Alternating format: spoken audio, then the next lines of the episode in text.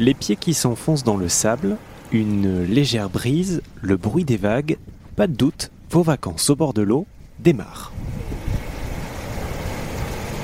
Pourtant, sous la voûte plantaire, quelque chose vous gratte. Un bouchon en plastique bleu vif. Les déchets s'accumulent le long de nos littoraux.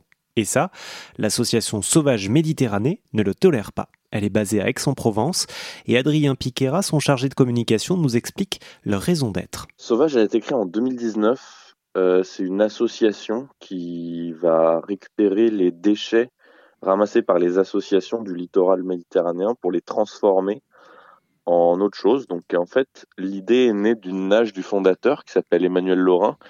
Il a nagé 120 km euh, entre Marseille et Toulon en ramassant les déchets sous-marins. Que ça avait donné lieu à, à une petite odyssée qui s'appelle Le Grand Saphir et un film euh, qui était multi-récompensé à l'époque. Bref, il s'est demandé euh, qu'est-ce que je vais faire de tous ces déchets. Il y a de plus en plus d'assauts qui ramassent, mais il n'y a pas forcément de solution d'exutoire qui soit artisanaux et en circuit court.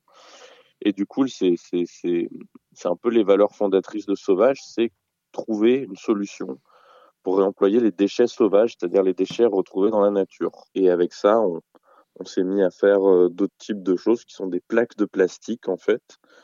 On va récupérer ce plastique, on va le nettoyer, on va le broyer, on va avant euh, le, séparer par couleur, puis le fondre dans un four à plus de 220 degrés, le presser sous plaque pour que ça nous fasse une plaque de plastique dans laquelle on peut usiner avec une fraiseuse numérique toutes les formes euh, qu'on veut. Donc ça, ça nous a permis de faire une gamme de bijoux, euh, notamment des boucles d'oreilles.